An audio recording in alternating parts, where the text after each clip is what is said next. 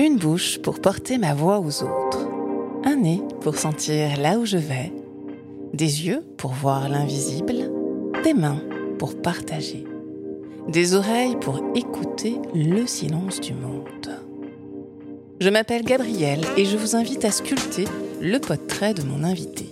À partir de ses traits physiques et de son interview, je vous dévoile pas à pas qui est derrière ce visage audio, quel est son parcours et son engagement. Le trait commun de mes invités Sortir du cadre pour changer de point de vue. Débridez votre imagination et laissez-vous guider par mon prochain portrait. Épisode La magie de la lumière. Je parcours, je sillonne les contours de son visage des monts, des creux, des vallées, les tons bleus de son regard. Le relief de ses mains est une invitation au voyage, à la rencontre, au partage.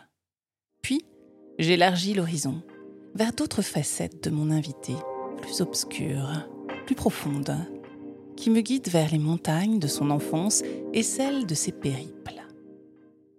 J'aime les montagnes parce que J'aime euh, la lumière en montagne.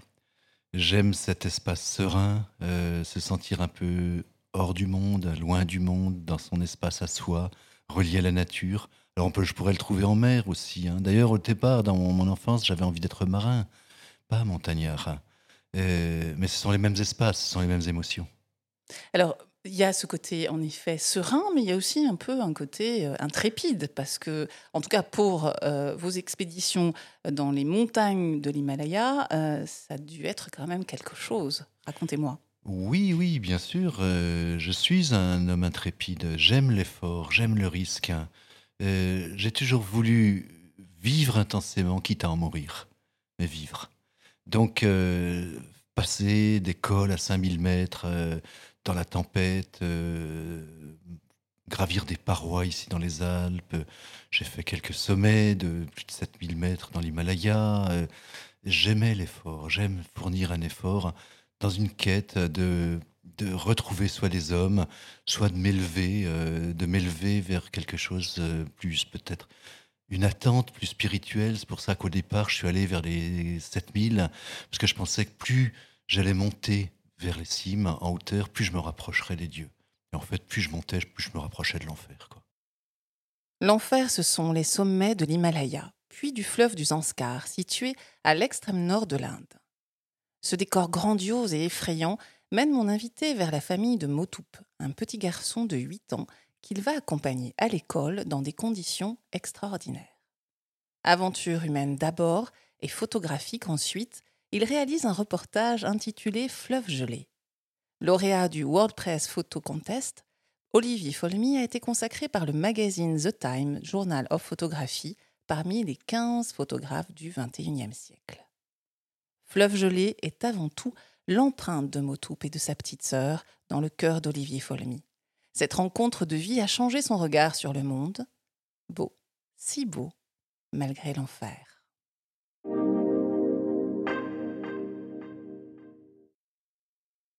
J'ai scolarisé Motoup dans l'école la plus proche. Hein, euh, elle était au Ladakh, à 150 km de là. Et Motoup est resté de 8 ans aux ans en pensionnat. Moi, je faisais le lien en été entre euh, la famille là-haut, Motoup à l'école. Et au bout de trois ans, on a décidé de ramener le petit à l'école, euh, à la maison, pendant ses grandes vacances d'hiver. Sauf mmh. que en hiver, eh le, fleuve gelé, le, Zanskar est, isolé du monde. Il n'y a qu'un seul chemin, c'est le fleuve gelé qui fait 100 euh, km dans un canyon.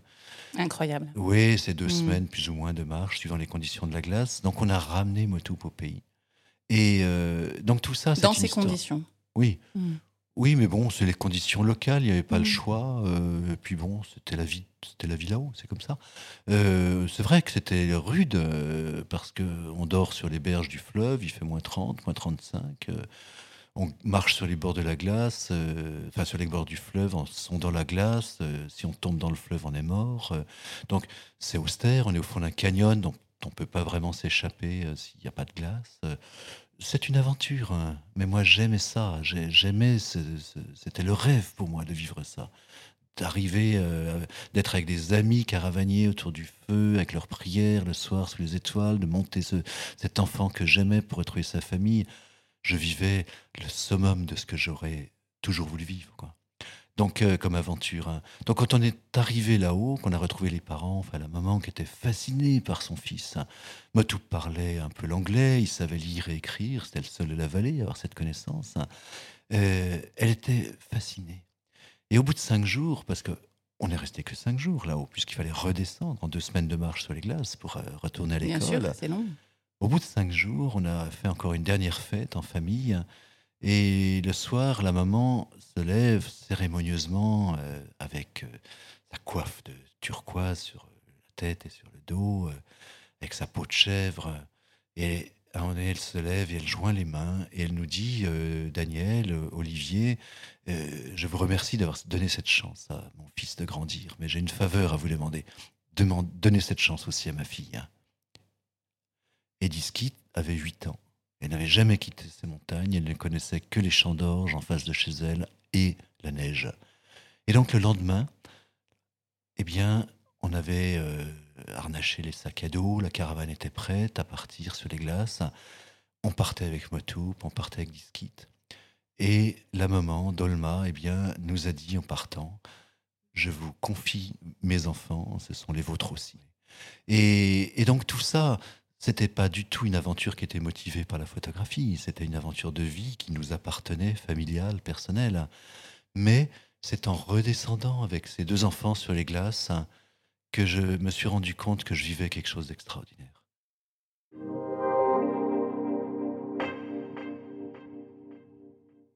Le visage de mon invité s'illumine lors de son récit d'adoption. La lumière éclaire chacun de ses traits, il est doux et souriant. Pourtant, nous sommes dans une petite pièce toute sombre car il fait très chaud à l'extérieur. Cela laisse peu de place à la lumière. Elle se glisse, se faufile, discrète, dans chaque détail de son visage. Puis, d'un coup d'éclat, elle m'émeut, me touche, comme par magie. Mon appareil photo, c'est un moyen d'aller vers l'autre, d'aller vers la lumière aussi, la lumière de l'autre, la lumière du soleil. Euh, je me sers de cet objet, de cet outil, pour me relire à moi-même aussi. Donc, cette lumière que je vais essayer de puiser en moi, quand je la trouve, c'est par la contemplation, quelque part. J'ai une manière de travailler très contemplative. Même avec les gens, je travaille sur pied, je prends du temps. C'est la communication qui m'importe, je dois me relier à l'autre. Comment vous vous reliez justement euh, aux autres? Alors, vous m'avez dit, ça j'ai adoré, que euh, enfin, vous aviez des petits tours. Est-ce que vous pouvez m'en parler? Parce que c'est savoureux quand même.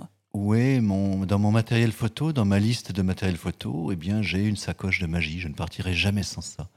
D'ailleurs, je ne vais jamais arriver dans un village avec une sacoche de photo en bandoulière.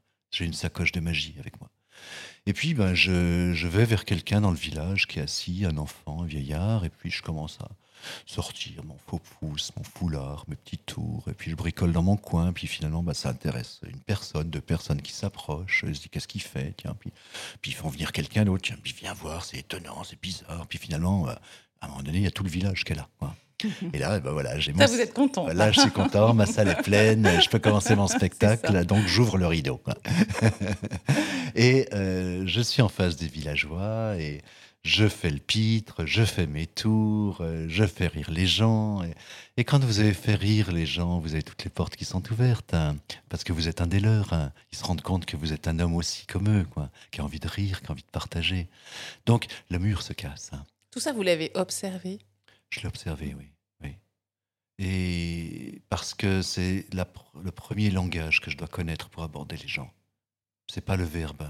Je me méfie du verbe. Donc, même si je ne parle que trois mots, euh, il y a des bases que j'apprends tout de suite. C'est bonjour, merci, au revoir, comment ça va, comment vont les enfants, comment va la famille. C'est universel dans le monde. Mais euh, avant tout, c'est la gestuelle et la présence. hein. Donc, savoir se taire quand il faut, savoir parler quand il faut. Quels sont, euh, Olivier Folmy, les, les photographes euh, qui vous inspirent, qui vous touchent ou euh, que vous admirez? J'ai, je me revendique élève de, de l'école Michaud, de Roland et Sabrina Michaud. Mhm. Roland est parti l'an passé pour un autre voyage. Sabrina est toujours là. Roland et Sabrina m'ont inspiré parce que euh, ils font partie des premiers photographes voyageurs qui ont développé une école ou un regard de photos humanistes esthétisantes dans le monde, à travers en Asie. Et moi, à 17 ans, j'avais leurs photos collées dans ma chambre, leurs fausses images d'Afghanistan, qui ont marqué toute cette génération, notre génération de voyageurs. Et, donc, je découle de cette école, hein, euh, Michaud, de leur regard, je leur dois ce regard. Mon travail est tout à fait dans la lignée Michaud. Et celui de Steve McCurry aussi, de Reza aussi, on découle de cette fascination que ont induite les, Michauds. Donc ce sont mes amis, on est en fibre, on est en phase bien sûr ensemble. Hein. Euh, donc voilà, euh, ce sont des hommes auprès de qui je, avec qui j'ai une affinité, bien sûr, parce qu'on a une même approche humaniste du monde. Hein. Euh, après, j'admire évidemment le travail des autres avec leur regard, qui ont réussi dans leur manière à, faire, à communiquer leur passion, aller jusqu'au bout de leur passion. J'aime, j'aime des gens qui ont une cohérence dans leur manière de, dans, dans leur vie photographique. Dans le temps, j'imagine aussi. Bien sûr, mmh. oui on voit, on voit une œuvre, je trouve, d'un photographe quand on est. Pour moi, on peut estimer qu'un photographe a réussi à son chemin de photographe quand on voit sa photo, enfin la photo qu'il a prise, sans être signée, sans son nom, et qu'on se dit tiens ça c'est une photo d'un tel. Mmh. Voilà, donc il y a une vraie signature. Ce donc, tous ceux qui ont développé des signatures euh, au cours de leur vie, de leur carrière, eh bien, je les admire, je les félicite, parce qu'ils ont su persévérer. Pour moi, être photographe, être devenir photographe, euh, on est tous photographes. Vous faites de la photo, vous êtes photographe, quel que soit votre niveau photographique. Qu'est-ce qu'une belle image pour moi? C'est celle que vous aimez vous, avant tout. C'est l'image que vous allez afficher chez vous et dont vous ne vous lasserez pas, parce qu'elle vous ramènera à quelque chose que vous avez aimé. Que cette image soit floue, soit ratée, c'est la plus belle des photos pour vous. C'est indiscutable. Après, une autre, une image qui va plaire aux autres, c'est déjà une autre étape. Hein. Il faut qu'elle soit plus universelle. Hein. Mais tout ça s'apprend. Quels sont les projets d'Olivier Folmy aujourd'hui? Continue à vivre. Quelle belle promesse. Quitte à en mourir. Merci Olivier Folmy. Merci à vous. Au revoir Gabriel.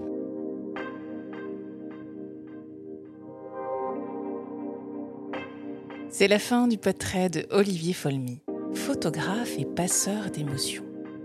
Vous êtes un poète, un poète sans mots. Votre esprit fourmille de photos, de rires, de regards. Vous éclairez le monde que vous traversez d'une lumière tendre, qui expose chacun de vos portraits à la lueur du monde, même au fin fond des plaines himalayennes. Votre petit pas pour sortir du cadre et changer de point de vue, c'est la magie de la lumière. Sur un visage, un paysage. Vos tours de passe-passe est votre langage universel pour fixer un instant d'éternité. L'éternité chère aux Tibétains. Quel bel hommage, Olivier Folmy, vous rendez à ce peuple torturé, isolé et si vivant. Merci. Pour mon prochain portrait, je vous invite à parcourir un autre petit pas. D'ici là, n'oubliez pas de sortir du cadre pour changer de point de vue N'hésitez pas à partager l'émission pour la faire connaître. Je vous donne rendez-vous dans un mois dans Podtrait.